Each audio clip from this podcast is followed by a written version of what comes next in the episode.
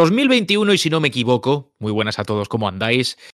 Este es nuestro primer programa del año en el espacio retro, en podcast de Mary Station. Eh, creo que ya habían vuelto, digo creo, y entendedme, eh, estoy bastante seguro, pero no he tenido ocasión de oírlos los compañeros. Espero que lo hayan retomado el, la rutina del podcast con su saber hacer. Nosotros estábamos pendientes todavía, pero ya con este programa, que como digo es el primero del año, nos ponemos otra vez manos a la obra y regresamos con vosotros. Un programa además que vive como siempre de la actualidad, pese a que al final acabemos hablando del pasado, que es de lo que se trata. Y para la ocasión hemos aprovechado la noticia de que un héroe con el que muchos de nosotros crecimos, seguramente alguno incluso de los que estáis escuchando el programa, como un servidor, aunque luego al final enderezamos el rumbo, yo creo que para bien. Incluso eh, pensasteis en algún momento podíais seguir eh, carrera profesional. Hablo de Indiana Jones, ya sabéis, el personaje creado a la limón por George Lucas y Steven Spielberg, que ha dado mucho y yo creo que bueno, aunque también hay alguna cosita de la que hablaremos ahora que quizá no tanto, al mundo del videojuego. Lo ha hecho también el cine, sobre todo, y desde ahí, como tantos otros héroes ¿eh? del celuloide, dio el salto a la industria del videojuego. Y lo hará una vez más, eh, gracias a Bethesda. Espero que a no mucho tardar. Tenemos ahí un teaser del que, como digo, eh, se ha hablado mucho estos días y nosotros hemos querido aprovechar para vertebrar el programa que bien empieza, que aquí empieza, que como digo inaugura el 2021. Fran, ¿cómo estás? ¿Qué tal, tío? Muy buenas, Juan. Muy buenas a todos mis compañeros y muy buenas a todos los oyentes. Bienvenidos a este estreno de la temporada retro, neo-retro, como queráis llamarlo, videojuegos. Videojuegos, sí, videojuegos queda bien. En este 2021 que empieza, no Sí, sí, que parece que no ha cambiado mucho la tónica con respecto a 2020, pero bueno, cruzaremos los dedos. Y, y nada, pues espero que hayáis tenido dentro que cabe unas, unas navidades decentes y dispuestos pues, a, a dar un rato de entretenimiento hablando de, de indie, del gran indie, de gran Indiana. Que, que bueno, que ¿Quisiste ser arqueólogo, Fran, o no? No, no, no, no, no, me, no, no me llamaba porque sabía que no iba a ser así. y no, no me veía yo con el látigo tampoco. Ah, tenía curiosidad hasta que fui a una, una excavación y me dijeron y me, ense- me enseñaron. Sí, sí, hombre, pues, no tenía, eh, pero sí que me llamaba la atención, así recorrer eh, lugares exóticos y templos perdidos, eso suena bien, pero luego te llevan de excursión a ver lo que hacen los arqueólogos y te tiran un día limpiando polvo y entonces pues dices, no, no, no, no, no es lo mismo, no es lo mismo. Así que nada, lo dejaremos para, para los videojuegos que siempre son más divertidos que la vida real. Pues sí. ¿Qué pasa, Mote? ¿Cómo va la cosa? Muy bien. Eh, hombre, no, arqueólogo, cuando te cuentas la verdad de la arqueología, que no tiene nada que ver con, con Indiana Jones, incluso en una película de Indiana Jones, Indiana Jones dice que lo que hace él no tiene nada que ver con la arqueología, en realidad, ¿no? Que es, es más de profesor. La, realidad hay mucho trabajo de estudio, pero joder. Joder, cómo mola, tío. Es que, a ver, tal como nos presentaron a, a Indiana Jones, que tiene algunas de las secuencias cinematográficas que aún a día de hoy, 35 o 40 años después, las tres películas, porque no existe una cuarta, em, em, nos, nos dejaron, joder, eh, tío, ¿quién no en un momento dado nos ha querido ir en un... No sé, incluso yo hubiese dado lo que fuera por ser perseguido por la puta bola esa que venía que venía hacia, hacia ti, tío, no sé. es- Homenajeado un par de veces eso, ¿no? En, en, en un mil par de veces. series, un par de mil veces, sí, exacto. Un par de veces. Y el sombrero y el látigo, no sé. Incluso este, este reciente teaser que vimos de Bethesda, ¿no? Del, eh, es un pequeño, un mini homenaje, ¿no? De- a, a lo icónico de Indiana Jones. El látigo, el sombrero. No sé, tío. Yo. Mira que no- los teasers no suelen gustarme, no me suele emocionar mucho, pero subier- supieron tocar la patata ahí, ¿eh? Supieron Con sutileza, ¿verdad? No les ha hecho falta más Sí, para ponernos a todos un tanto insi- cardíacos. insinuando la música, ¿eh? Tampoco Eso que es. tampoco- es que insinúan la música, ves un, ¿sabes? El sombrero de látigo y dices, me cago en la madre que me parió, qué cabrones. Sí. ¿Sabes? Que yo, mira, nunca he, sido, nunca he sido muy, muy eh, pues, pro cosplay. Me refiero para hacerlo yo. O sea, yo admiro a la Mm. gente que se lo ocurra, es fantástico. Y lo de disfrazarme como que nunca ha ido mucho conmigo, pero tengo un muy buen recuerdo de un carnaval del cole disfrazado de Indiana Jones. A ver si encuentro por ahí fotos algún día y las, y las subo a Twitter, porque lo recuerdo con mucho cariño, tío. Veo muy, muy bien atrezado yo ahí del, del gran indie. Así es que, es, una pasada, es una pasada, tío. O sea, es que ya lo siento, pero es que es un, un, O sea, si no has ido o no has visto a nadie, si no, si no has visto a nadie en tu vida de pequeño disfrazado de Indiana Jones, es que eras tú el que iba vestido de Indiana Jones. Esto lo Exacto. Exacto, sí, señor. Relaño, ¿tú qué? Eh, tú le diste clase a, a Indy, ¿no? Es, digamos que fue este el, el, que llevó su tesis, ¿o cómo es esto? Yo a, a su padre, en realidad, le, le di clase. Al auténtico doctor John, claro. claro, claro. Y, y, bueno, oye, ya, ya iba siendo hora, ¿no? De que se anunciara algo nuevo de, de indie después de, de, tanto tiempo, después de pues después de 32 años, ¿no? Si, como dice Mote, la, la cuarta película nunca nunca existió, ¿no? Y bueno, nefasta os parece, en serio. O sea, no, no hagamos mucho off topic, pero tan mala os parece. Es que, a ver, yo reconozco que es infinitamente peor que las otras, pero tan mala. A mí la, la, primera parte de la película me gustó, pero ya, digamos, a partir de, de la segunda, pues la cosa, la cosa iba bajando y no. Y cuando empezaron a mezclar, y es que, no sé, no, no me pega mucho, ¿no? Indiana Jones y Marciano y cosas es de esas. Es que no... no pega, tío. Es que no pega. Pues no, pues no. Pero, pero oye, al menos, al menos eso, ¿no? Eh, al menos pues, eh, vimos de regreso, ¿no? A Indiana Jones, a Harrison Ford y, y eso, y eso llegó, pues a uno le tocó, le tocaba la patata, ¿no? Porque es lo que habéis dicho. Eh, hemos crecido con, con Indy, con con sus películas, con sus juegos, de, lo, de los que hablaremos ahora.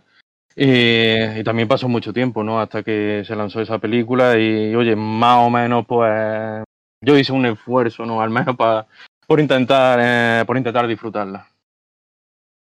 Bueno, pues Carlos, ¿qué tal tú? Y vamos a estar todos saludados. ¿Cómo vas? Pues bueno, muy bien. Aquí a ver qué tal este programa sobre Indiana Jones, que yo creo que pocos personajes habrá más o sea, que nos recuerden a nosotros a nuestra época de mozos, ¿no? Porque francamente es totalmente pensar en Indiana Jones y pensar en esa música de John Williams, en fin, ya sabéis. Y también en todos los juegos que hemos jugado suyos, sobre todo yo creo que la aventura gráfica, que a, a, mí, por ejemplo, una de ellas me marcó mucho, la verdad.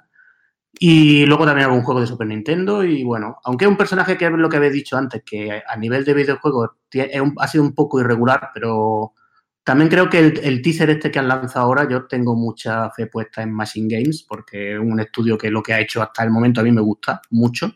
Quizás en Wolfenstein 2 a mí no me gustó tanto, pero venían ya de, un, de cosas que me habían gustado mucho. A mí sí, a mí y, me encantó. Sí, sí, yo sé, yo sé que a ti, pero, pero a mí no me llegó tanto, ¿sabes? Como a lo mejor el primero, como la expansión, no sé. Pero bueno, son un, equi un, equipo que está ahí, una gente que sabe hacer lo que hace y, y que seguramente van a tratar bien el personaje. Así que ¿Sabe nada, de qué va a ir? A nivel jugable, ¿no? Hablo, o sea, el planteamiento, género, ¿se sabe alguno? No se sabe mucho, ¿no? La gente crean first person shooters, ¿no? Dudo mucho que hagan un juego, un first person shooter. De, va a ser de, tercera persona. Va a ser tercera persona. Pero bueno, eh, tenemos grandes juegos inspirados en Indiana Jones, la saga Uncharted, eh, Tomb Raider. Eh, claro. O sea, Todos herederos un poquito, sí, de la historia. Livingston, Livingston supongo. Correcto, correcto. Además, claro. Porque nosotros, ¿eh? empecemos por ahí. Bueno, pues eh, vamos a empezar. Yo creo que ya una vez hechas las presentaciones y planteado el tema central y único de este programa, que por cierto, luego si queréis al final podemos a lo mejor mencionarlo brevemente, pero también hay noticias de una quinta o para mote cuarta película de Indiana Jones que se supone acabará llegando más pronto que tarde, espero al menos. Sí, eso eh, también, al menos han enseñado el logo en, en este último evento que, que, hicieron presentando cosas, o sea que uh -huh. deberíamos, deberíamos verla ya al fin. O sea que eso también está por ahí y también son buenas noticias.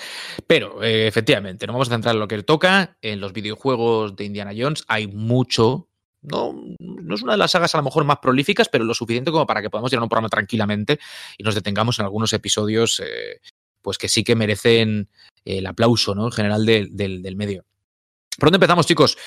Eh, yo creo que lo suyo sería a lo mejor remontarnos al origen. No sé si es el primero, probablemente lo sea, pero evidentemente hablar del Atari 2600 y de Indiana Jones, que quiero recordar y corregidme, eh, es de los primeros, quizá el primero, quizá, no se me la voy a jugar diciendo el primero, pero sí de los primeros títulos de videojuego que tiran de licencia fílmica un poco para, para vender, ¿no? Y, bueno, hablamos de una época en la que a lo mejor trasladar un, una película a un, a un videojuego era complicado. La quimera, sí. Claro, tío, era prácticamente imposible, pero usar la imagen de, del momento, que era Indiana Jones, les fue bastante bien. Y, y como digo, inicia también una eh, interesante, no siempre bien realizada, pero al menos interesante en cuanto a todos los que llegaron, carrera de títulos que dan el salto de, la, de las pelis al videojuego. Año 83, creo recordar. Eh, 82, 82, del, 82. del 82, un, un año después de- del lanzamiento de, de la primera de memoria.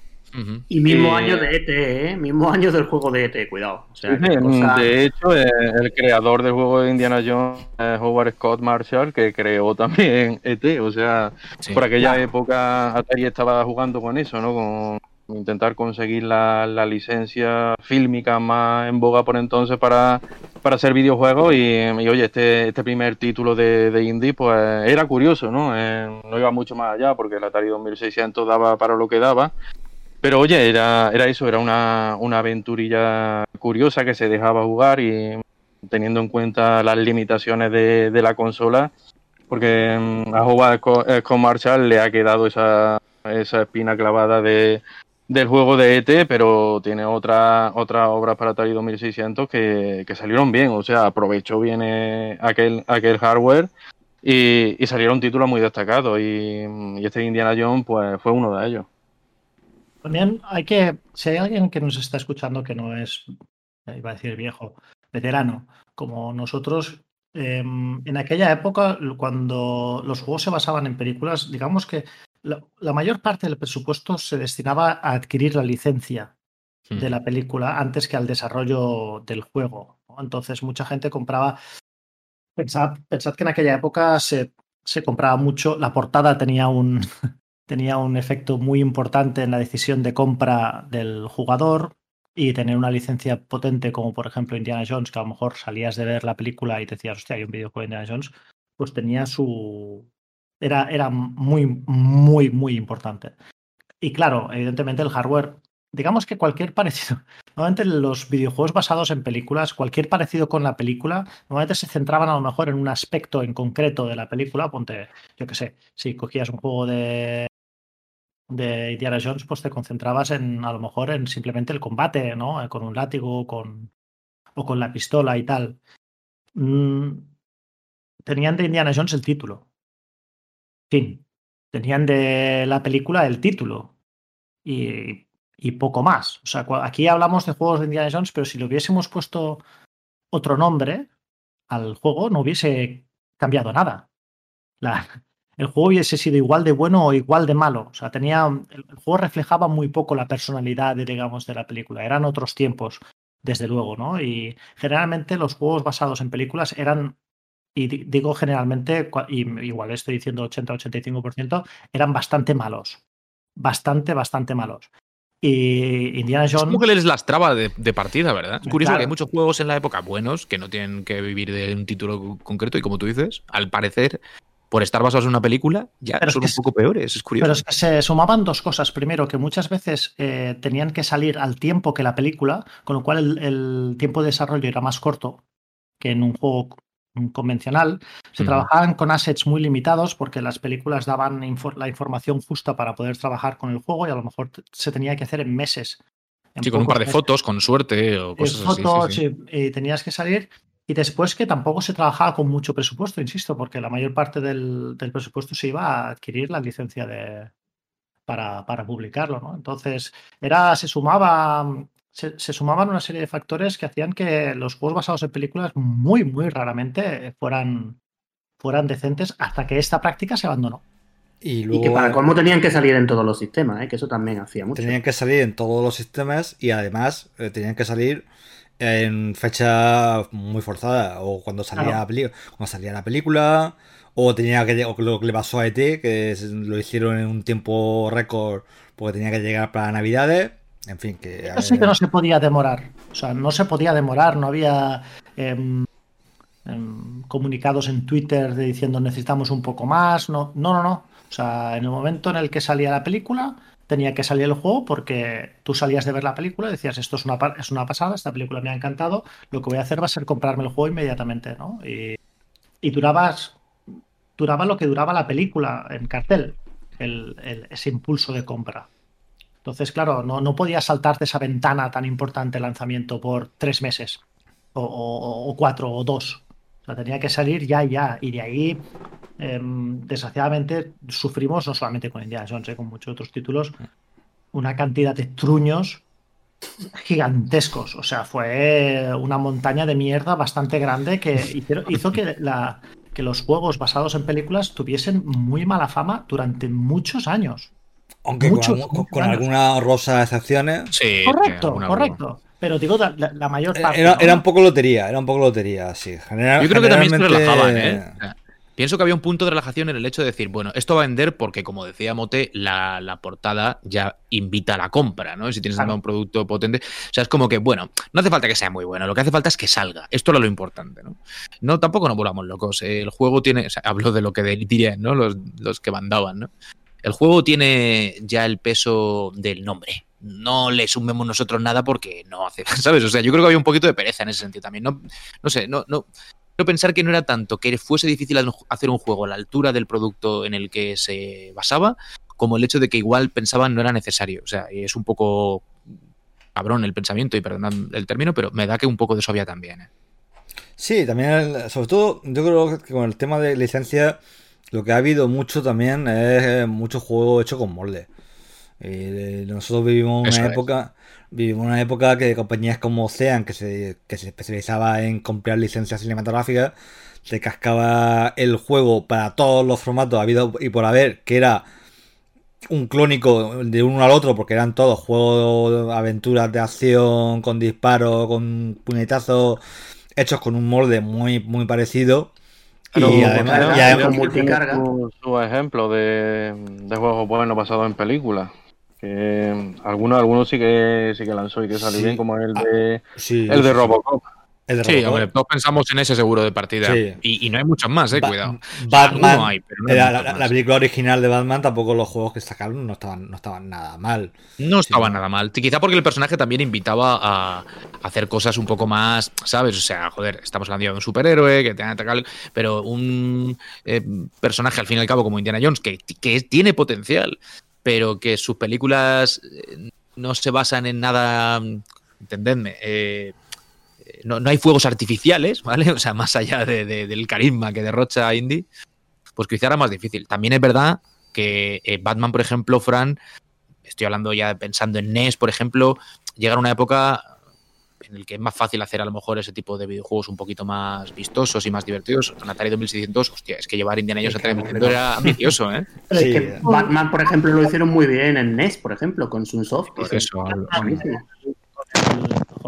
es un Batman con lo diré, con, con, el Spectrum, tío, ¿vale? Perspectiva isométrica y todo lo que quieras, pero ese Batman... Sí, el de Ritman, sí, hombre. Es John Ritman, ¿no? Ese, ese, mm. Batman era decentísimo, vale, era un clon del. Bueno, no sé, era un clon. El Head Hill. El Head Hill, el, estilo de esa gente. Pero... Sí, sí, además fue el primero en videojuego de Batman que salió, vamos. Pero mm. ¿qué, qué quiere decir? Que no tenía nada, era un videojuego de Batman. En esa época incluso era mejor que, que algunas películas de Batman, con, con todo el respeto. ¿no? Entonces teníamos, teníamos el, el, el, contrario, ¿no? La situación inversa. Teníamos mejores videojuegos que películas, lo que sucedió es que después. Hombre, también, ojo que Batman es un personaje que viene del cómic y no necesariamente del cine. Entonces, por ejemplo, de hecho, ese, juego de, de ese Batman es anterior a la está inspirado, está inspirado en el cómic, y de hecho, la propia ilustración de portada así lo atestigua. No es el, no es el Batman de Barton, que, es, que también tuvo sus juegos y que no están mal, pero con Indiana Jones necesariamente se hace un camino diferente, que es el de la pantalla de cine con todo lo que se supone y cómo te llenan los ojos al final, ¿no? Y sales del, cine flipándote, queriendo coger una cuerda para colgarte de, tal. Y el videojuego que era un poco bajonazo. ¿Sabes? Estaba Pitfall sin ir más lejos en la Atari 1600 que a nivel de juego de aventuras, con sus limitaciones, yo creo que es bastante mejor. Claro. Pitfall, bueno, otro, da para hablar de juegos de aventura, pero Pitfall eran juegos que lo pones hoy y no tienes juegos a terminártelo, ¿eh, Juan. Y, pero, pero cuidado, Motenay, Pitfall tú lo pones ahora mismo y a, lo mejor no te lo termina o te lo tienes que estudiar. Pitfall lo pone y lo juega, ¿eh? Sí, lo juegas, pero es como mm, Abu Simbel, ¿sabes? Tú lo pones y a ver quién tiene los cojones a terminárselos, que no hay huevos, ¿sabes? No, es que me he hecho el Sekiro no hit de no sé qué. Sin...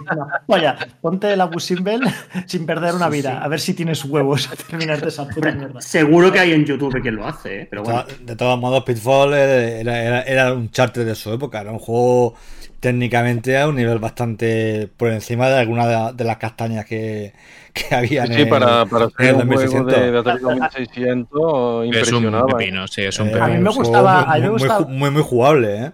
Y la segunda parte también, que tuvo, tuvo también una secuela y, y también impresionaba con digamos los, los, efectos que consiguieron meter como, sí, sí. como el del agua, por ejemplo. Con, la, versión con más grande. tips dedicados, cuidado, ¿eh? dentro de esos cartuchos ya para hacer cositas majas ahí y tal. La, o sea, ver, la versión, la versión grande era la de. A ver, igual no os acordáis de este, se llamaba Camelot Warriors.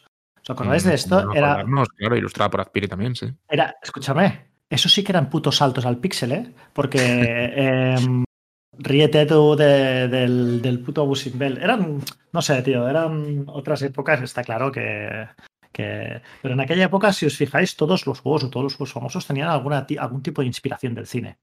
Claro. Cogían, cogían del cine, porque todavía el género o, del videojuego... O del cine o de la recreativa. Eh, sí. Muchas compañías españolas lo que hacían era irse al salón recreativo y luego digamos que adaptaban el juego que habían visto en, en ordenador sin, tiene sin sentido porque, de licencia. Tiene sentido porque el sector como tal no existía. Era una cosa que estaba creciendo y bueno, pues um, y se cogían muchas referencias de cine. Hay muchas, muchos videojuegos basados en películas sin licencia oficial, me refiero. Que sin ir más lejos, el Punch Out de, de, de, Rocky, por ejemplo, ¿no? Es un videojuego que está basado en la película de Rocky, pero sin la licencia de Rocky. Simplemente está cogido, cogido así. O sea que en realidad. Y hay más, más juegos, teóricamente, de aventuras. Porque no es que Indiana Jones creara el, el género de, de, aventuras. A mí, por ejemplo, siempre me gustó mucho Tras el Corazón Verde. No sé si recordáis aquella película. Michael Douglas. Michael Douglas. Era, sí, era sí. una película de Indiana Jones también. Total, entre, comi entre, comillas. Muy chula, ¿sabes? O, o, un gran golpe en la pequeña China, que es otro, sí. otra película de Indiana Jones, para mí una de mis y, favoritas. Y la momia, la momia en los 90 también era puro, puro Indiana Jones. La, la momia de Brendan Fraser, ¿no? No, sí, sí, sí. Ah, sí, sí, vale, vale, vale. La de, The Rock. La de The Rock como malo. Ah, no, esa, esa, esa, esa, es la secuela, no, no, esa es Scorpion es la, no. es la segunda parte. O, o, olvidémosla. ¿No se llamaba? ¿Se el, llamaba escorpión, el rey escorpión. El rey escorpión, sí. La momia 2 existe, ¿no? Lo que es el rey escorpión es como sí. un spin-off que hicieron después. Pero bueno, volviendo un poco al, al asunto de Indiana Jones, estaba pensando que, claro, hablamos de la primera peli. O sea, el año 82, noviembre del 82, ahora está comprobando el dato del lanzamiento. Justo efectivamente un mes antes del lanzamiento de LT, que como decía el año de Navidades, pero hablamos del, arca perdida y sin embargo, eh, siendo la peli que lo pone en marcha, el fenómeno de indie, tampoco tuvo, hablo de memoria de nuevo, mucha, mucho recorrido en otros sistemas. Aparte de Dari 2600, tenemos que esperar hasta el Templo Maldito, que es la siguiente, para que ya la cosa empiece a proliferar en máquinas de otro tipo. Eh, ya entran los ordenadores de 8 bits en escena, en escena por ejemplo, los, los microordenadores, ¿no? O sea, ahí también tenemos ahí jueguecitos que menos, y ahí, por ejemplo, es donde yo ya tengo más recuerdos frescos del asunto, porque eh, yo la Atari 2600 la vi de muy, muy crío en casa de unos primos y tal, pero mi primera máquina, como sabéis, es un microordenador, eh, un Amstrad. Entonces por ahí empieza un poco la cosa. ¿Lo recordáis también el juego del Templo Maldito o qué? Y este está en recreativa también, ¿no? Hay una recreativa de, de Atari también. Sí, la primera, la primera versión fue, fue para recreativa y luego ya salieron un montón de, de conversiones, eso para para todas las plataformas de la, de la época, tanto de 8 como de 16 bits. Eh, yo la recreativa no, no llegué a jugar, pero sí a la, a la versión de. A la versión de Atari ST sí, sí la llegué a, a, jugar y. Bueno, era un, era un juego curioso, ¿no? Eh, mm. Tenía su desarrollo variado y todo eso, pero. Pero tampoco, vamos, tampoco era, era nada del otro mundo, al menos, al menos como yo lo, lo recuerdo. Ese es un poco el problema que han tenido muchos juegos de Indiana Jones, ¿eh? lo que acaba de decir Relaño del desarrollo variado. Básicamente, al final, el, ese juego de recreativa de, de, Atari, pues tenía una, creo que tiene una fase en isométrica también y otra en desplazamiento lateral. Al final, ¿qué le pasaba? Pues que para su época, que era una época de juego arcade muy bueno, porque, oye, esto es de 1985, en 1985 salió Gradius. O sea, uh -huh. juegos muy buenos, ¿no? Entonces, un juego así que al final no apretaba tampoco en mucho y bueno, un juego de, como has dicho antes, de una película, te deja un poco frío. Es una recreativa que sí, que está ahí, que, que si tú la ves ahora, dices, mira, pues no, técnicamente, por muy atrás que esté, no es lo peor tampoco que había aquel año, ni mucho menos, pero te deja frío. Yo, a mí, el juego este del Templo Maldito me deja un poco frío por eso. En, en Amstrad, por ejemplo, estaba mirando ahora mientras hablábamos para refrescar la memoria vídeos, Indiana Jones es azul. Cago en la leche. De verdad, qué cosa. Parece un, parece un policía, ¿sabes? Parece un policía que va ahí buscando. es jodido. Pero bueno, sí, es verdad que es un desarrollo curioso. De hecho, estoy intentando recordar juegos eh, que siguiesen un poco la estela de este templo maldito en, en arcades y tampoco te dejáis mucho. O sea, no, no, no dejaría mucha huella a nivel de, de, desarrollo como para que no se utilizase la fórmula. Es verdad que en esa época todavía hay muchos juegos que, en vez de optar por, claro, porque a lo mejor lo espectacular no era tanto la puesta en escena, sino el, el, el cómo te enfrentabas a la aventura. Y sí que hay juegos que apuestan por eh, perspectiva isométrica o sobre todo cenital, ¿no? Hay muchos juegos, Gunsmoke y demás que me vienen a la cabeza que tienen perspectivas un poco aéreas en la línea un poco de estos, siendo diferentes. Pero este en concreto es como una rara avis ahí dentro del, de la panoplia, un paisaje un poco de los recreativos del momento. Ya empieza a haber otras cosas más identificables con géneros que conocemos y que son, pues bueno, venga, el arcade lateral de acción, punto, fin, ya está, plataformeo, sin más.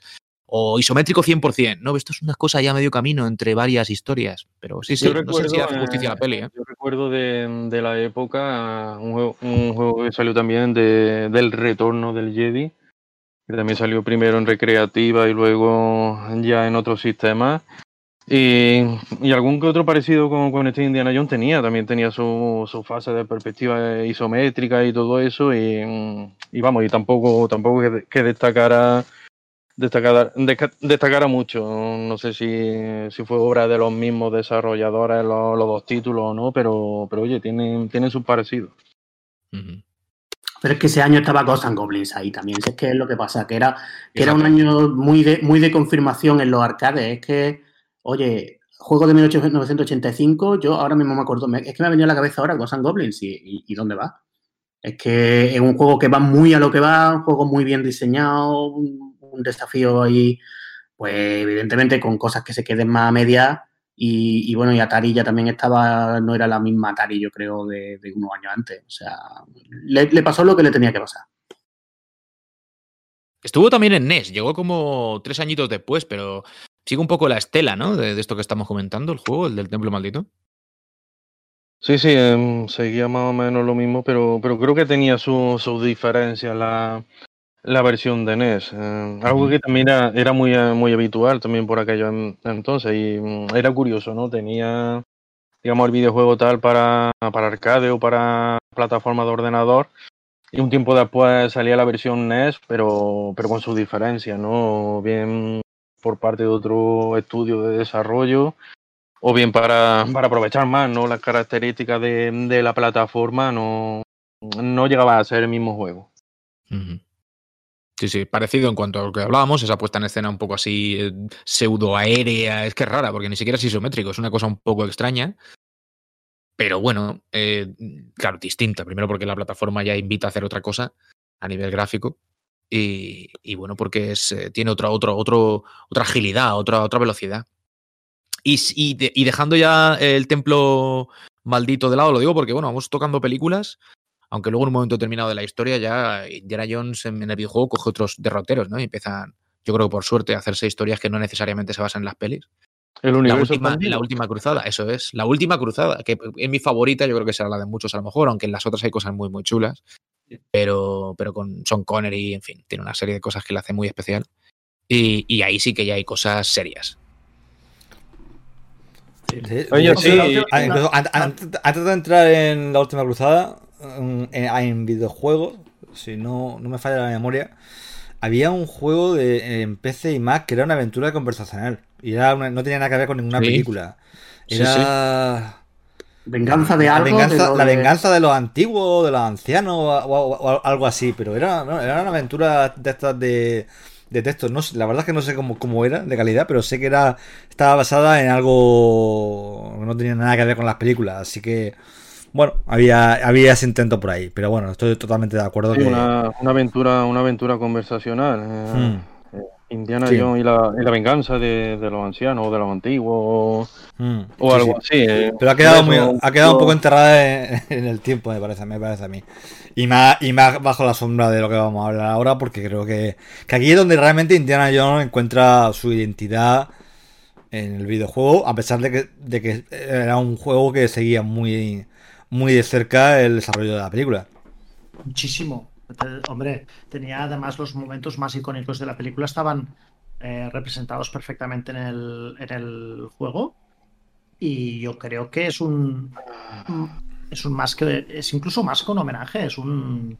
Es la posibilidad de seguir. De, de expandir incluso la película. Porque añade cosas Hmm. que tú en la película eh, no ves.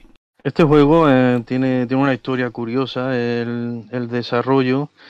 Mm, No recuerdo exactamente dónde lo leí porque fue hace mucho tiempo, pero, pero vamos, de Indiana Jones y la última cruzada existen, existen dos títulos, un videojuego de acción y luego la, la aventura gráfica. Mm, al principio al menos eh, estaba, estaba previsto que saliera solo el juego de acción, que, que era Lucasfilm, que había otorgado la, la licencia a Usgol y, y ellos se van a, encargar de, del juego. Y por lo visto, eh, el propio Steven Spielberg eh, estuvo comentando con, con George Lucas que, que si iba a salir un juego de la película de la última cruzada, de que cómo iba a ser y esto y lo otro. Y al final le dijo, pero vamos a ver, ¿para qué va a licenciar eh, este videojuego si tú tienes tu propio estudio de, de desarrollo? Que además, que además es muy bueno porque, porque no les pasa a ellos el encargo y que se encarguen de, de desarrollar este, este título. Y vamos, por, por aquel entonces Lucasfilm Games ya digamos que estaba empezando a, a entrar en su edad dorada con Maniac Mansion y todo eso. Eh, de hecho, por, por aquel entonces estaban empezando a desarrollar eh, el juego de Monkey Island y, y lo tuvieron que dejar aparcado para, para encargarse de este, de, la aventura gráfica de, de la última cruzada. Lo curioso además es que LucasArts tenía la premisa de que no podían ellos, la, propia casa que tenían ellos, que estaban ahí en el rancho de Skywalker, que estaban codo con codo con, con Light and Magic y, estaban, estaban ahí, era, el estudio de desarrollo suyo, pero tenían la premisa, tenían como la... no podían usar juegos de licencias de, de Lucas. O sea, tenían que hacer juegos originales porque, porque sí, porque era un... No sé si porque querían que fuera... O no querían que tocaran con lo, con los demás, o querían que fueran innovadores, querían que no se... O había cierto halo de con lo que hemos hablado antes, con el tema de las licencias, que de hecho de hacer juegos licenciados era como una cosa menor al lado de crear cosas nuevas. Y, y bueno, Indiana Jones y la última cruzada cambia un poco esto. Eh, había juegos, los juegos, incluso los juegos de Star Wars eran lo que ya, ya había empezado a lanzar, pero no, no lo hacían, no lo hacían ellos, lo habían No, no hecho lo con, hacían ellos. lo hacían Ellos con una los 90 o por ahí no, no empezaron a desarrollar juegos de Star Wars. Era, eran todos también licenciados a estudios externos. Mm. Entonces, esto fue como la prueba, la prueba de fuego de decir, bueno, pues si los tenemos aquí pueden hacer algo eh, un poco más elevado, vamos a aprovecharlo. Y, y vaya, vaya, vaya que lo hicieron. De, Yo- los, de los de acción tenéis buen mucho. Yo, por ejemplo, el de acción de PC, antes de jugar a la aventura eh, gráfica, en casa de mi primo, que tenía un compatible, yo en aquella época eh, todavía estaba, como decía, con mi, con mi Amstrad, eh, lo, lo caté el de acción lateral y, bueno, oye, ni tan mal, ¿no? No tengo Tenía cosillas. Pero, pero, a ver, el, el de acción lateral, ese juego en PC, yo también lo recuerdo en PC. Yo me acuerdo de haber estado en- atrancado en un salto en ese juego, ¿eh? y, y era imposible hacerlo bien, pero vamos, completamente imposible. Era un juego un poquillo bastante tosco, ¿no? No era. Yo, yo tengo el Justito, recuerdo ese de, de. Sí, es un juego que decía, hombre, pues mira, también hay que tener una cosa en cuenta, teniendo en cuenta que en ordenador, en PC, entonces no había tampoco una variedad de juegos de desplazamiento lateral bueno, porque ya sabéis que eso no era lo de los PC. Bueno, pues ahí estaba, vale. Una cosa que. Pero yo ya te digo, el recuerdo que tengo es de una cosa, pues, justa en el aspecto, sobre todo, de que algunos saltos por ahí mm, vamos, seguro que ahora te lo metes en YouTube y habrá quien lo haga, pero, pero es, que, es que era mm, para dejar el juego, ¿eh? Yo el de Sion lo, jugué en Mega Drive, y, claro, ahí ya digamos que, mm, que era una versión más, más pulida, pero, pero eso, oye, un, un juego de acción, de desarrollo lateral, pues normalito como, como lo que lo que por la época salía apuñado al mercado mm, nada del otro mundo y, y, no creo que ni siquiera hoy lo, lo, estaríamos recordando si al mismo tiempo no se hubiera lanzado en la aventura gráfica, ¿no? Que ese ya sí que fue el que el que nos maravilló a todos. ¿Cuándo lo viste por primera vez? ¿Cómo, cómo recordáis el encuentro con, con la aventura gráfica?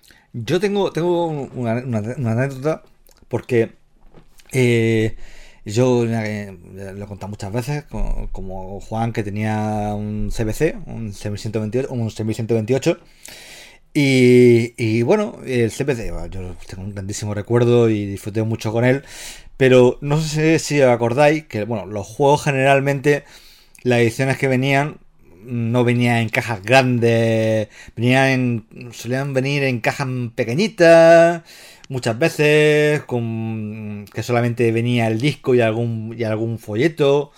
Eh, muchas cajas, no había un estándar de cajas, de formatos de cajas en Astra. Había algunas que sí que eran grandes y tal, pero muchas venían en, bueno, en un formato más bien reducido.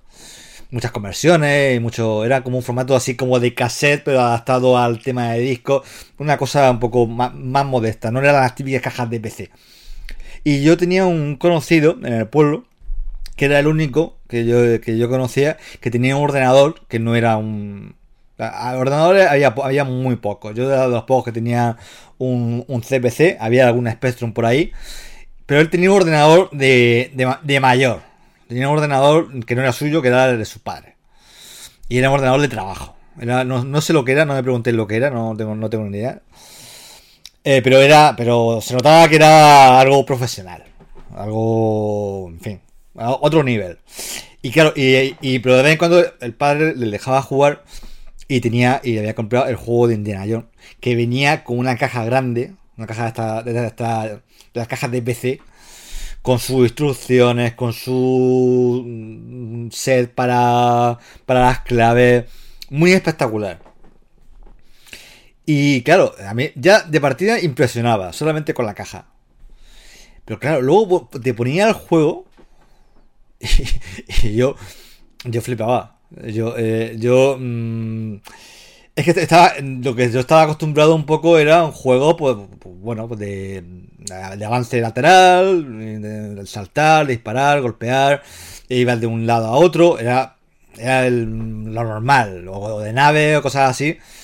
Pero de repente te encontraba un juego que, en el que podía la, las primeras escenas son en la universidad, que llega Indiana Jones, estaba mojado porque venía venido una aventura la anterior, y va por la parte del gimnasio donde está el tema de, de hay un boxeador y puede entrenar con el boxeador. Y tenía como muchas cosas, y, y como, como, como, mucha ambientación. Ibas, por la, por la universidad y había gente en la universidad.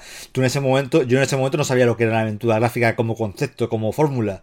Yo, mm, yo lo que veía era un entorno más rico de lo que me había encontrado nunca, con más densidad de diálogo y de historia y de, en apariencia, posibilidades, porque tenía diferentes opciones diferentes diálogos. Y, en fin, que, que yo lo vi como una cosa muy evolucionada, un, como un mundo, un micromundo ahí que veía en la pantalla y decía, joder, esto no. Yo no jugaba nada así en el CPC, no, en el CPC no había jugado nada así, ni por asomo. Un juego de persona mayor, ¿no, Fran? Un juego de persona mayor, efectivamente. Pero, pero fíjate que si tú salías de Monkey Island, eh, guardaba mucha similitud, ¿no? Yo el Monkey Island lo jugué gracias a mi amigo Roger, lo he contado esta muchas veces, que me dijo, esto es un juego, esto no has jugado a una cosa así en la vida. Yo venía, lo máximo que había jugado como aventura gráfica, entre comillas, era Loom, en su momento, que estaba muy bien, por cierto, eh, especialmente si tenías una tarjeta gráfica VGA. Y si los que nos estáis escuchando no sabéis lo que es una VGA, ya nos puedo ayudar. Pero es tarde para vosotros. Es ya muy tarde, ¿vale? Pero era, era la forma que hacíamos flex sobre la gente que tenía una tarjeta gráfica EGA. La EGA tampoco estaba tan mal, ¿eh? 16, la, la, EGA no la, EGA no estaba mal, era una tarjeta de 16 colores sobre una paleta de 256 y el VGA era una paleta de 256 a escoger entre 16 millones. Digamos, esa era la diferencia, entre comillas, de definición. Poca diferencia, vamos. Sí, una mínima, mínima diferencia. Además, en estos juegos se notaba mucho, mucho, mucho el tema, ¿eh? porque es que era otra película diferente. Era una, pasada, una pasada. Total, que me dijo el mismo chaval que me dejó Monkey Island, me dejó eh, Fate of Atlantis. Avisándome de que era un juego que ocupaba 9 megas y medio, ¿eh? 9 megas y medio en un disco en los discos duros de 20 o de 40, que era lo que había en la época. Y me dice, y le digo, ¿esto en qué película se basa? Y me dice, y me dijo estas palabras, esto es una película en sí misma. 14 años, ¿eh? Teníamos en la época. O sea, sin... Y yo jugué, me acuerdo que jugué Fate of Atlantis y yo tenía la impresión de estar jugando en aquel momento al mejor juego que había jugado en la vida. Mientras estaba jugando Fate of Atlantis. No era el, mejor juego en el sentido de, hostia, grandes mecánicas o, o, yo qué sé, tío, o divertido en el sentido a lo mejor como puedes jugar un Double, un Double Dragon, ¿sabes? Pero era el mejor juego de, de ese estilo y los mejores momentos que yo había pasado en un PC hasta ese momento. Y tenéis que pensar que habíamos jugado Monkey Island, habíamos jugado Loom, habíamos jugado el anterior Indiana Jones y creó una ambientación, un, yo qué sé, un, un entorno, una, una atmósfera que ningún otro juego había, había creado hasta ese momento. Y me supo muy mal, y es algo que yo dije, que Fate of Atlantis era mejor Indiana Jones que la calavera de cristal. Esto se ha dicho mucho, esto se ha dicho mucho y es así. Es que yo creo la verdadera creo. hay, mucha gente que, que, no entiende por qué no se usó ese Exactamente, ¿por qué? ¿Por qué si era fácil como hacer Fate of Atlantis, ya estaba hecho. Ya estaba, ya estaba hecho, ¿no? Solo tenías que. Pero se, se hizo muy bien el, fue muy Indiana Jones, el, el, dibujo del personaje sin estar basado en ninguna película. Eh, se se confirmó que podía sacar al personaje del entorno cinematográfico y que tuviese vida propia sin necesidad de estar basado en ninguna película. Sí, sí. No está Harrison Ford, pero está, pero está, Harrison Ford, es curioso, sí. Correcto, correcto, correcto. La forma, sí, porque Harrison Ford tiene una forma de. Creó Indiana Jones en el sentido en el que hoy en día nos es muy difícil. Aunque, ¿verdad que en, en la última cruzada, creo que es, ¿quién es Joaquín Phoenix? El que el que hace de Indiana Jones de joven. En River, River Phoenix. River Phoenix, perdón, Phoenix. River, Phoenix. ¿no? Que dices, ostras, y en ese momento pensamos, bueno, este será el futuro Indiana Jones, qué, qué gran qué gran forma de, de, pasar el relevo, ¿no? Luego la serie la hizo el tipo de Powder, esa serie que os acordáis cuando la, anunciaron con, con mucho la, del joven, ¿no? El joven Indiana Jones. Por eso digo que, que no, no, la hizo. Bueno, también es que River Phoenix acabó muriendo. Claro, pero, muy difícil para que ese era el motivo. Pero que a mí el personaje. yo esa serie tampoco la guardo mucho. No sé, como mucho afecto. No sé si porque no me terminó de, de enganchar. No veía, no veía Indiana Jones, ¿no? A mí las, pero, pero, hay un juego también basado en esa peli, luego lo comentamos, en esa serie. pero en cualquier caso, le dotó Harrison Ford, como igual que le dotó a Han Solo, pues de una personalidad muy particular y subieron trasladar esa personalidad que le había dado Harrison Ford al personaje de Indiana Jones a Fate of Atlantis. Y creo que por eso tenemos muchos la sensación de que Fate of Atlantis es un gran. Es el Indiana Jones. Es la película de Indiana Jones que nunca llegó al cine. Sí, sí, de hecho, eh, Fight of Atlantis estaba basado en, en uno de los, de los muchísimos guiones que hubo a principios de los 90 para, para una cuarta película de, de Indiana Jones, ¿no? Porque al principio tanto John Lucas como Steven Spielberg querían dejar la, la cosa en tres películas, pero después de la última cruzada digamos que se vinieron arriba y, querían, querían seguir adelante con la cosa. Lo que pasa es que mm, no llegaron a ponerse de acuerdo durante años y años hasta que al final tuvimos lo que tuvimos, ¿no? Con, esa cuarta película y con, la escena de la nevera ya, ya tan mítica. Yo he bajado eh, de. Teníamos un negocio de electrodomésticos y bajaba las neveras viejas de las casas. Te aseguro que en aquel Vinator te metes dentro y resiste a una explosión nuclear. Eso ¿Sabes? Había neveras en casa que decía, pero esto, señora, ¿sabes? Si le pillan los de American Pickers, los cazatesoros de la serie esta, le pagan una pasta. Eh, yo quería apuntar muy, muy rápido, antes de que sigamos hablando de esto o de cualquiera de los otros títulos que todavía no hemos mencionado, que los hay. Parece curioso, pero a mí, si pienso en Indiana Jones en los videojuegos, me cuesta, tarda un rato en darme, darme cuenta, en, en, llevar a mi memoria imágenes que no sean las de las aventuras conversacionales.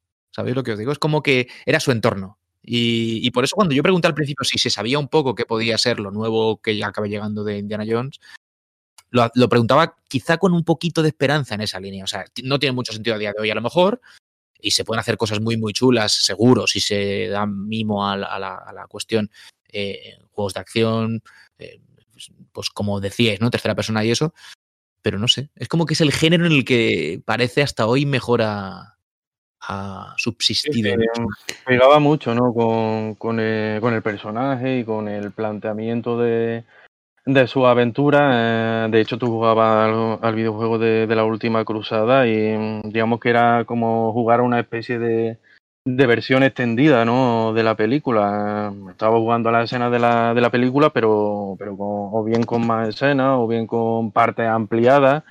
Y, y, también lo bueno que tenía era eso, ¿no? Que si había ya visto la película o incluso te la sabía de memoria, pues te era más fácil, ¿no? A, avanzar en, el juego. ya con of Atlantis obviamente ya no, ya no pasaba eso porque digamos que venía venía de nuevas, ¿no? No tenía ningún referente referente anterior y, y también de otra de todos modos también algo que fue una auténtica lástima eh, es que no llegara a ver digamos una tercera aventura aventura gráfica de Indiana Jones, ¿no? Que, Estuvo, llegó a estar, llegó a estar planificada, e incluso tenía su título y todo. Eh, era Indiana Jones y de hierro, que también estaba basado en un guion desechado. Incluso lanzaron un cómic que, yo llegué a, leerlo, pero, pero el videojuego no, no salió adelante, por, por desgracia.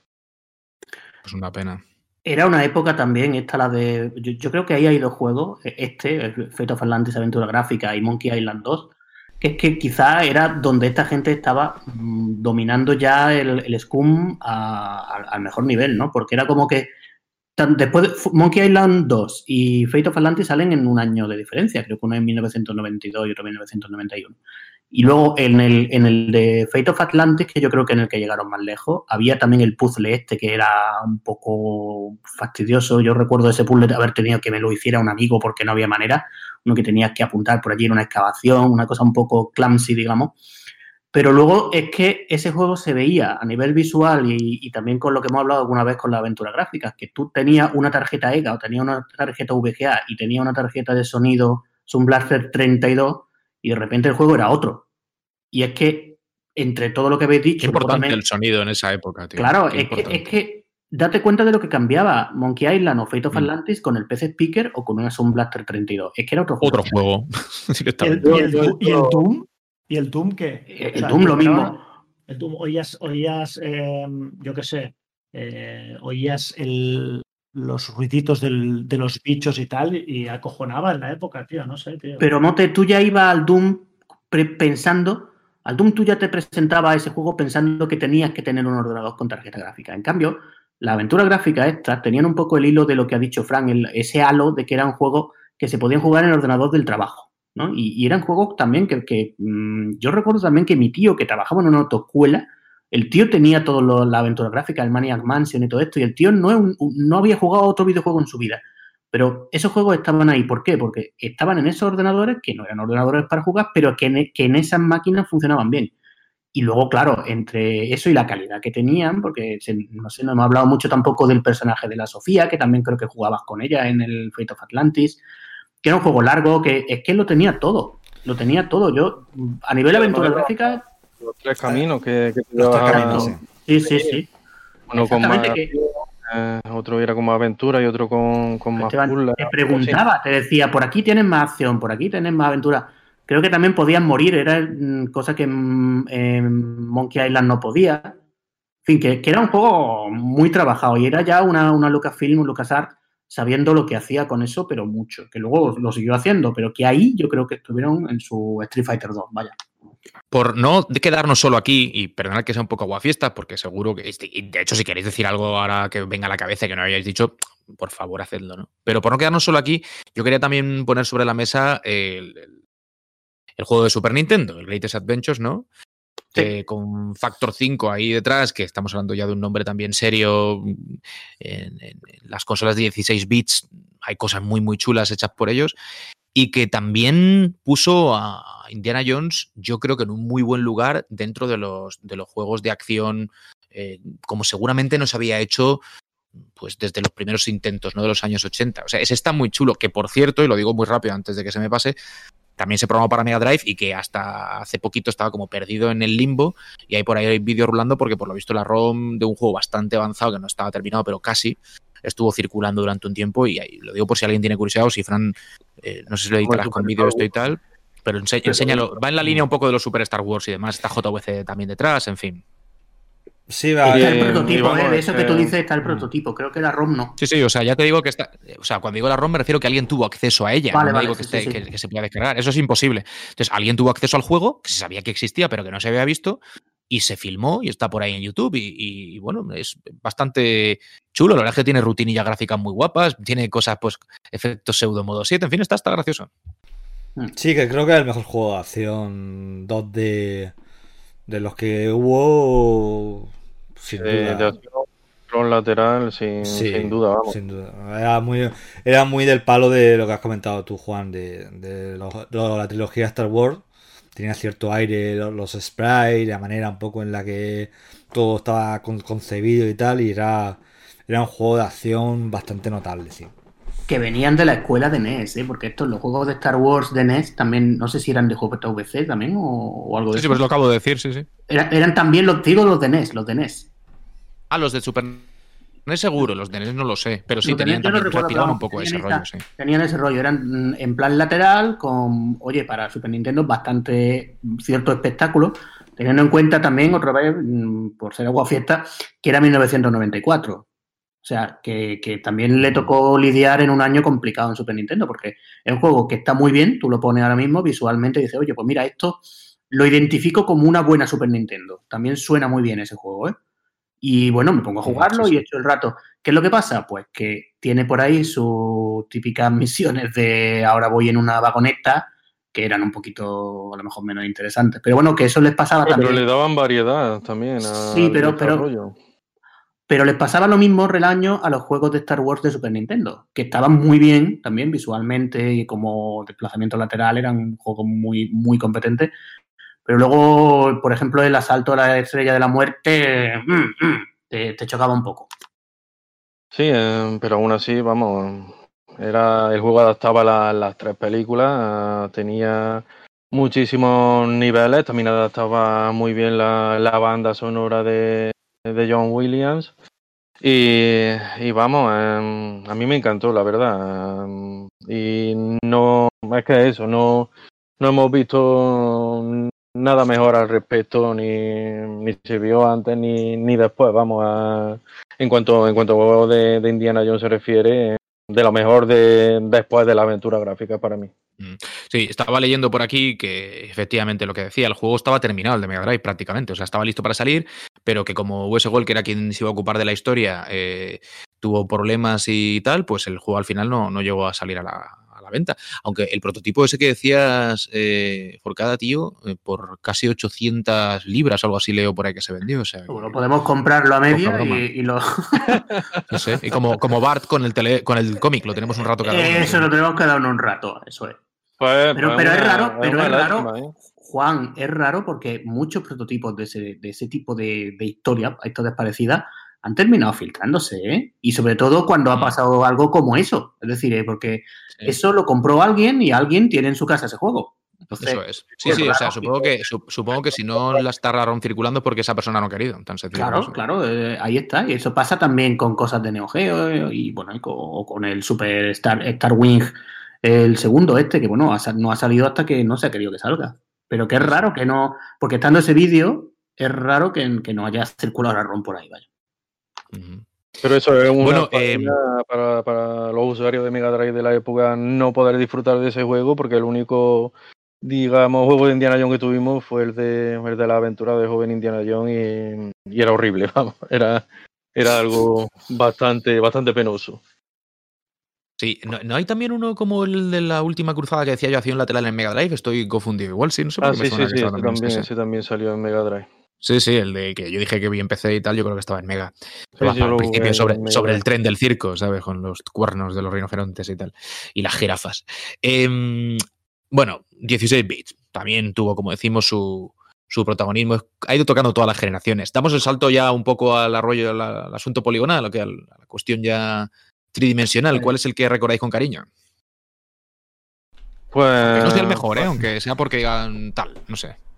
Para mí, sin duda, la tumba del emperador y, y, con mucha diferencia respecto respecto al, de, al otro que, que, se lanzó, el de la máquina infernal. Aunque también está bien el de la máquina infernal, pero digamos que era demasiado Tomb Raider, ¿no? Porque ya, ya que estamos hablando de la era post eh, Raider, que, y claro, eh, Indiana Indiana Jones si quería sacar un juego de acción tenía, tenía que ser de ese estilo, ¿no? Porque era, era lo suyo, ¿no? Ya que Tomb Raider estaba claramente inspirado en, la saga cinematográfica.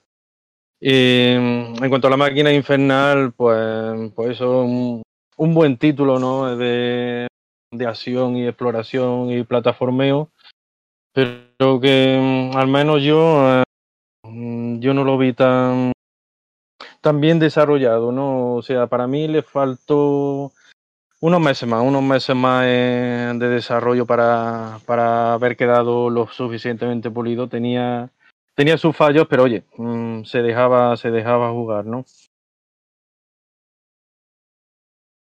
Fíjate que yo estos, de, el de Nintendo 64 no, no, lo, no lo llegué a catar en su momento. Lo he hecho eh, tiempo más reciente gracias a, pues esos benditos inventos que son los Everdrive, porque muchas veces si no acceder a ciertas cosas es complicado. Y, y es verdad que los juegos de Nintendo 64 en tercera persona tienden a ser un poco, digo los ambiciosos, ¿no? Todos lo son, pero entendedme, los que, los que a lo mejor querían pretender ser realistas o, o, querían estéticamente ir un paso más allá, porque cuando la cosa era un poco cartuniana, pues sí, la Nintendo 64 se, se apañaba muy, muy bien. Pero juegos como estos siempre queda un poquito el. Ay, les falta, les falta todavía. La consola no da de sí todo lo que a lo mejor debiera. Pero sigue teniendo el espíritu de Indiana Jones, que es lo que también quería decir. O sea, eso es una cosa que, que está en el haber del, del juego. Sí, y... también, también de la misma época hubo un título muy curioso que, que yo lo llegué a catar también, eh, que era para PC, eh, Indiana Jones y, y, las aventuras de escritorio o algo así. Sí. Y oye, era, era un jueguecillo para, para echarte tus partidillas de, de cinco minutos, era en 2D, muy sencillo, pero, pero estaba, estaba muy curioso, estaba, estaba bastante curioso. Y posteriores a, al que decías de la tumba del emperador, que eso es época de, de la primera de la primera Xbox, PlayStation 2 y demás, eh, ¿cuáles, ya acercándonos un poco a tiempos más recientes? ¿En Play 3 se llegó a salir algo también? Estoy intentando hacer memoria, yo creo que sí, ¿no? En Play 2 sí que hay algo, ¿eh? No, ¿Play, ¿Qué? Play 2 es el de la tumba del emperador que digo, ¿no? Play 2 eh, el de la tumba de, del emperador, que, uh -huh. que, para mí también es de los mejores juegos, juegos de Indiana Jones. Ahí, ahí, sí que, ahí sí que dieron en el clavo en lo, en lo referente a una, a una aventura de acción con su, con su dosis de, de plataformeo, eh, de disparo, también de, combate cuerpo a cuerpo y, y, era, era un juego bastante, bastante bueno. Y hoy en día fácil de, de encontrar en PC, en Steam o en GOG, seguro que, que se puede conseguir y a muy buen precio y, y, yo creo que estaría, estaría bien estaría bien probarlo el que no, el que no, lo, el que no lo haya hecho. Uh -huh. Y después, pues por desgracia, digamos que, que Indy no, no, tuvo buena suerte, ¿no? En, cuando, cuando se lanzó la cuarta película, LucasArts se puso a trabajar en, en un nuevo videojuego eh, de Indiana Jones para, para lanzarlo en PS3 y 360, pero, pero no, llegó, no llegó a salir al mercado. El, de, el del cetro, el cetro de los reyes El que sí salió fue, digamos, la versión, la versión menor para, para Wii, para PS2 y, y PSP, creo, creo recordar, que no estaba desarrollado por la, por la, por la propia LucasArts y, y, era un juego mucho, mucho, muchísimo más discreto, ¿no? Que, que lo que se pudo ver para, para las plataformas mayores. ¿No da la sensación, a... que está diciendo esto, de que, a, a la, Fran, que a la licencia sí. esta, en ocasiones se la, ha trabajado, se la ha tratado con menos cariño que a otras? Es decir, LucasArts tiene Star Wars y es evidente como gran baluarte o tenía, ¿no? Eh, pero, pero, con Indiana Jones se han permitido el lujo, precisamente porque se han alejado eh, de las historias principales para hacer ciertos títulos, lógicamente, también más, más a menudo, porque con, con Star Wars tienes tantísimo de lo que hablar que no te tienes que alejar mucho del, de lo que es canon para hacer juegos interesantes. Pero con Indiana Jones, una vez contadas las tres películas, pues había que hacer cosas nuevas. Y me da la sensación de que es como que cosas como lo que está contando ahora Relaño demuestran que, que, Indiana Jones se le ha tenido a veces poco respeto como, como franquicia, no todo el cariño que se merece. Ojalá el nuevo sí que lo, lo haga, ¿no? Sí, de hecho, en, en la era Disney, eh, fijaos si han sacado productos de, de Star Wars desde 2012, pero de Indiana Jones eh, hasta ahora nada, ni, ni una triste pegatina. Ahora sí hemos tenido ya eh, el anuncio del videojuego y ahora ya también parece que la película saldrá adelante, pero, pero vamos, eh, eso ni, no sé, ni un triste libro, ni, ni un cómic, eh, absolutamente nada, lo tenían completamente apartado. Fran. No, no, iba a comentar eh, que ha comentado Relaño el tema de, de, Indiana Jones en Play 3 y tal, que tengo muy, tengo re, recuerdo por la época en la que mm, creo que usaba creo que usaba Euphoria, el motor este de, de, de ah, que era la colonia de Calvin Klein. No, no, no. Se supone que era el primer título que iba a usar. El primer título en usar Euphoria. Lo tengo recuerdo porque yo lo veía y decía, ostras, ya, ya está aquí la nueva generación. Está aquí el, el futuro. Eh, eh, lo que mostraban un poco era la, la no era ni siquiera una cosa de prensa, era como, como el pitch de, de, del juego y luego eso se filtró un poco a la prensa o se mostró una parte de la prensa y se veía el vídeo como peleaba y cómo cogía a, a, los enemigos y una vez lo lanzaba de una manera, otra vez lo lanzaba de otra, pegaba puñetazos de manera diferente, la gente perdía el equilibrio cuando iba montada en un tranvía por San Francisco. Eh, era como, como muy revolucionario de, pasar a las animaciones tan estáticas y tan encorsetadas a las que estábamos acostumbrados. Veía una. La idea era hacer algo más, mucho más dinámico y mucho más. Eh, luego esto se quedó para. para que atropellos más realistas en GTA, pero bueno. en ese momento parecía muy, muy revolucionario. Y bueno, obviamente, lo, obviamente lo, lo fue y que, que esa técnica luego se expandió y cambió lo, la manera de animación, pero no hasta el punto quizás de lo que veíamos eh, en todo el concepto, en todo el combate y tal, que ya te digo, parecía bastante prometedor, desde luego, ese, ese, ese, proyecto de Indiana Jones. Uh. Oye, por, por, ir acabando un poco con, con los títulos eh, ya en poca tridimensional, que al final, pues salvo sorpresa, van a ser los que nos acaben llegando de la, de la franquicia, junto con el nuevo también, ¿no? Eh, los Lego. Sí, los, eso los, lo, lo, último que hemos tenido prácticamente de Indiana Jones, ¿no? Desde ya hace, por lo menos del último, hará 10 años por lo menos. Estoy hablando de memoria, pero, pero 10 años hará. Por ahí, Estamos por ahí, hablando sí. de PlayStation de, de, Xbox 360, PlayStation 3, yo creo, sí, sí, yo creo que sí. Sí, sí. Estos, estos juegos, bueno, siguen la misma dinámica que la franquicia Lego, que hay trillón de estos juegos, el, el juego, todos los Legos se parecen, ya sea, da igual que sea Indiana Jones, que sea Harry Potter, que sea, ya que sé, eh, el universo... La ciudad Marvel, no es para mí Lego, por ejemplo. sí.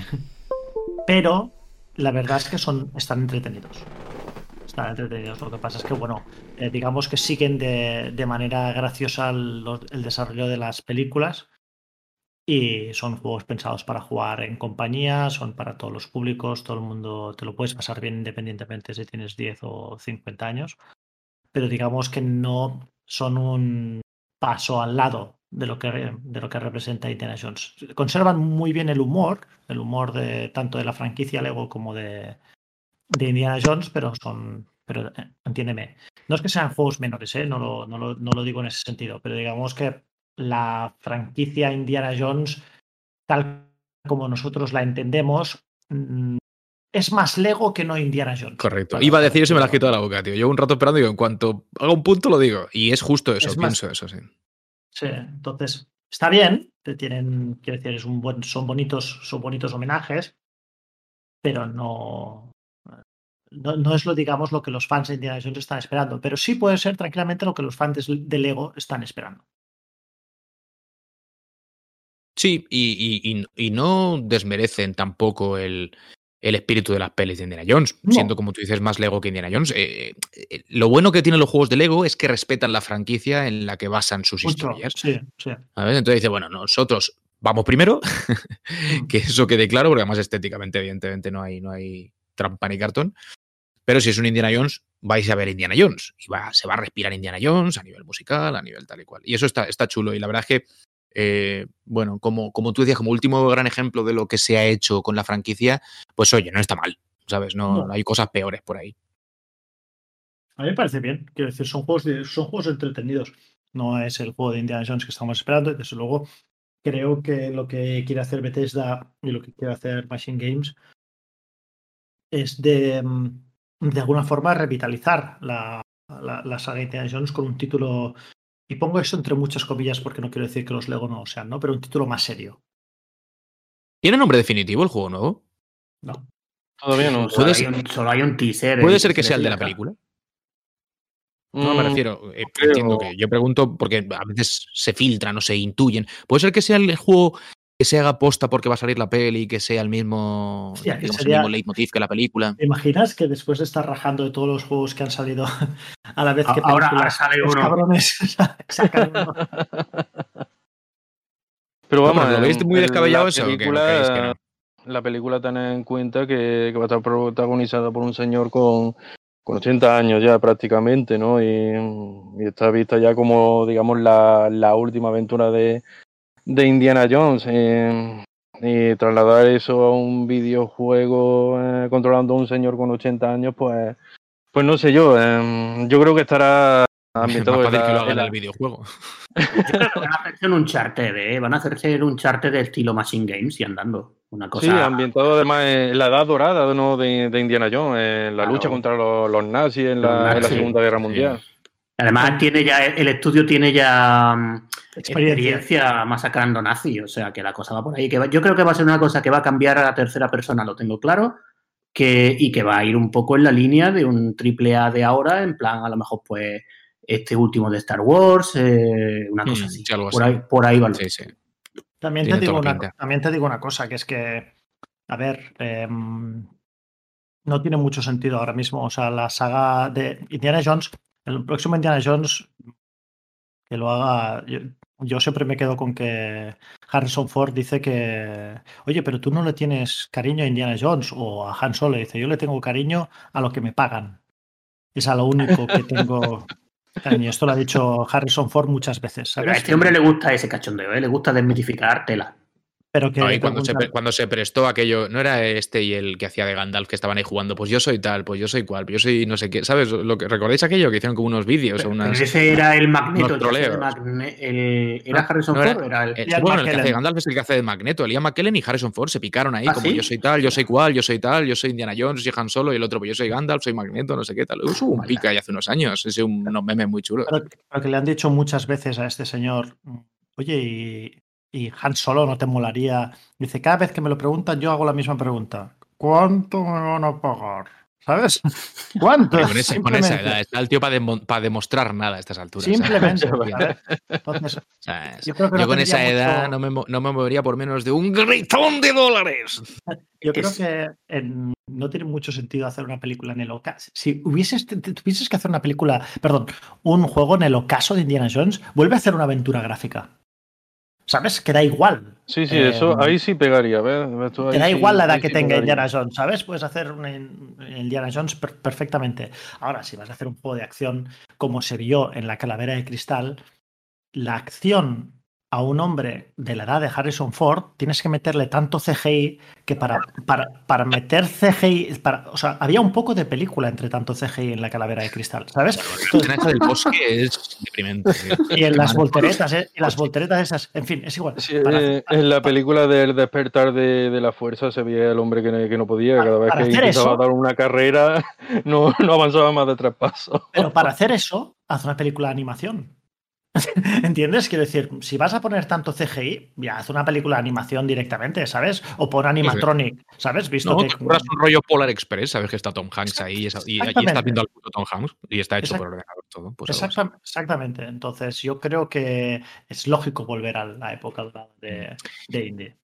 Bueno, a ver, eh, llevamos una hora y diez minutos más o menos de programa y antes de que nos vayamos nos comprometimos eh, nuestro último encuentro antes de, de irnos por vacaciones en Navidad eh, a acercaros en cada uno de estos podcasts retro un espacio aunque sea breve eh, que decidimos llamar Agenda Neo Retro. Es un poco ya a modo de epílogo en este programa y lo haremos si no pasa nada en los siguientes sobre cositas que se han comentado, alguna noticia que tenga que ver con desarrollos eh, de juegos que como dijimos en aquel interesante programa que dio para debatir ¿no? hasta cierta profundidad y estaba, estaba muy interesante el debate como digo respiran el, el toque de entonces por su aspecto gráfico, por el desarrollo, etcétera, etcétera, por cómo se juegan, pero están haciéndose hoy. Hay mucha gente, como sabéis, que está dedicando a esto.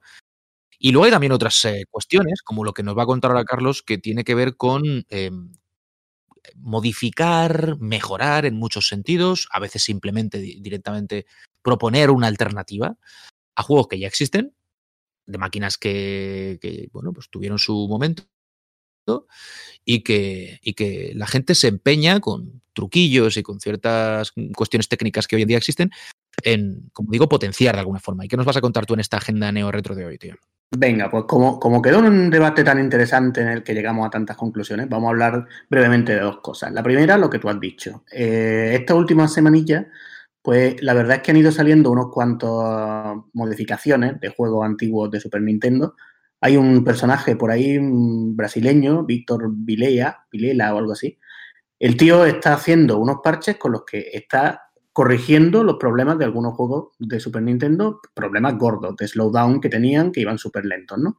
Entonces, pues el tío ha sacado por ahí una versión de Super R-Type sin slowdown, ha sacado, he visto también algo por ahí de Mega Man X basado en el trabajo suyo, que no lo ha hecho él, pero bueno, como que se está, que se está abriendo una nueva mm, vertiente en, en, todo el tema de la emulación que lo que está haciendo básicamente es corregir imperfecciones de juegos antiguos. Y la verdad es que me ha sorprendido mucho porque creo que con Frank, eh, con Frank creo que también comenté algo de esto, porque también salió Super Ghouls and Ghosts de Super Nintendo, también sin todas estas ralentizaciones que se cargaban el juego hasta cierto punto. Y la verdad es que es una cosa que, no sé, que está bastante interesante y que creo que, que la vamos a ver cada vez más a medida que va viendo más pues, cartuchos flash y muchas cosas, o incluso que estos juegos se comercialicen de nuevo, porque la verdad es que muchos de ellos son prácticamente nuevos. Y bueno, pues ahí está. Y, y está pasando ahora mismo. Una cosa de este último mes que creo que está funcionando mucho. Y sí. luego ya, pues. Yo... Sí, sí. No, no, muy rápido. Digo que antes hablamos, cuando planteamos que íbamos a comentar esto, eh, que le tendremos que dedicar un, un, programa al tema de los, de los hacks y de los, de los parches, ¿no? Que es una cosa que sí, yo he descubierto hace relativamente poco, ya hace un tiempo, porque sí, o sea, existen desde hace ya bastante, ¿no? Pero en lo que yo me he metido más en profundidad desde hace relativamente poco, hablando sobre todo de Mega Drive y de los Street Fighters estos que se están realizando tanto aquí como en Brasil, eh, que mejoran a lo que se lanzó en su día y que es interesante. O sea, que esto que tú estás comentando, que entra dentro de la familia del, del hack y, de, y del parche, lo, lo veremos. Está, está guay, sí. Sí, sí. Y luego la otra cosa es que ahora esta semana que viene, sí, ya esta semana, sale uno de los juegos neo retro más, yo creo, más importantes de 2021, que es Cyber Shadow, eh, en el estilo de Nintendo NES, un juego que digamos que el publisher es Jack Club Games, la gente que está detrás de Shovel Knight, o sea que un estudio con pedigree. No lo han desarrollado ellos, pero bueno, evidentemente han puesto ahí sus conocimientos que ya han demostrado que son muchos. La verdad es que es un juego que tiene bastante buena pinta. Mm, es una, ya, ya, digo, una Nintendo, bueno, pues lo que, lo que hablábamos aquel día, una Nintendo que evidentemente no podría mover ese juego, pero todo lo que se ve ahí eh, tiene muy buena pinta de juego de 8 bits de hoy. O sea que, que, creo que va a ser de los juegos a tener en cuenta este año en esa escuela del Neo Retro. Bueno, pues con este apunte eh, breve, pero yo creo que interesante. Está bien que lo intentemos mantener como norma, porque, oye, le dedicamos dos, tres, eh, algún día serán diez, ¿eh? que ya sabéis cómo nos las gastamos. Minutines al final del programa y, apuntamos un poquito de cosas que son noticia, que son actualidad, pese a destilar pasado por, por todos sus píxeles, ¿no? por todos sus poros. Así que nada, chavales, vamos a ir despidiéndonos, a ver si tenemos suerte y lo que nos llega de Indiana Jones, que le tenemos muchísimo cariño a, al personaje, es bueno. Fran, esperemos que sí, tío. Esperemos que sí, no creo. No, creo que ¿Cómo sea. no creo? ¿Cómo no creo? No, no, no, no, déjame que termine, que no creo que llegue a la altura de Fate of Atlantis, sinceramente. Eh, pero bueno, eh, espero que sea, espero que sea un buen juego que haga feliz a la gente y que sepan captar un poco el espíritu, no lo conviertan simplemente en un juego de acción más, no un juego de que sepan encontrar, como hicieron la aventura gráfica, lo que convierte a Indiana Jones en, en interesante y atractivo. Veremos. Pues veremos, Mote. Nosotros de momento nos veremos, nos oiremos más bien en 15 días. Sí, eh, todo bien. Sé bueno, esas cositas. Sí, sí. sí. Yo un... me acabo, antes lo comentaba fuera de micro, me he terminado Dragon Quest 9. Ay, Dragon Quest 9, Dragon Quest 11, no sé qué decía Dragon Quest 2. Y si os gustan los RPGs orientales, creo que esta es la quinta esencia del RPG oriental, con todo lo bueno y todo lo malo, ahí lo tenéis. No es muy retro, pero bueno, eh, como todos los juegos, los RPGs orientales siguen siendo iguales desde hace 35 años. Terminar un, todo es retro. Y terminar uno ahora es como retro, o sea que no hay problema. Sí, aparte tú lo empiezas y cuando lo acabes, el principio ya es retro. O sea que eso también, ¿sabes? Es, es, verdad. A mí, a mí me pasaría algo. Claro. Cuando lo terminas, lo que hiciste en las primeras partidas ya es retro. Relaño, un abrazo, tío. Pues nada, un abrazo y oye, es interesante el tema este de, de los hacks. Eh, lo que pasa es que mm, creo que al menos en lo que a Matamarciano se refiere, eh, esas ralentizaciones igual se, se, se, pueden acabar echando de menos, ¿no? Porque de hecho se echan de menos, se echan de menos, sí, sí, sí. Muchas veces se llenaba la pantalla de, balas o de enemigos, se ralentizaba todo y tú lo agradecías porque así al menos podías intentar esquivar con, con más calma, digamos, ¿no? Pero oye, si ahora todo transcurre a la, a la velocidad normal, pues va a ser un nivel de dificultad nuevo, que digamos. Y en un juego que no las necesitaba precisamente, que ya era duro, ¿eh? Te tomas, te tomas los 100 o los 1000, no recuerdo, cafés de Fry y lo ves todo a la velocidad a la que lo veía él y, solu y, solucionado. Y no hace falta ralentizar nada. Carlos, un abrazo. Un abrazo y nada, a ver qué pasa con ese juego. Yo, yo, a mí la verdad es que me da buen palpito, ¿eh? Lo de Machine Games haciendo un juego de Indiana. Yo creo que va a ser un poco el Jedi Fallen Order de Indiana Jones y eso me parece que, que no le va mal. Pues veremos si efectivamente es así. Lo contaremos seguramente en el Meri Podcast. Sobre todo si estáis ahí para escucharnos, que es la que va al final de todo esto. Chicos, como siempre, muchísimas gracias. Calzaos ese sombrero Fedora y disfrutad de las aventuras de Indy, que las hay, como habéis eh, escuchado y espero que visto también, de distinto pelaje, pero todas buenas eh, de alguna manera. Un abrazo muy grande y hasta la próxima. Adiós. No puedo olvidarlo, fue maravilloso. Gracias. Sí, fue maravilloso.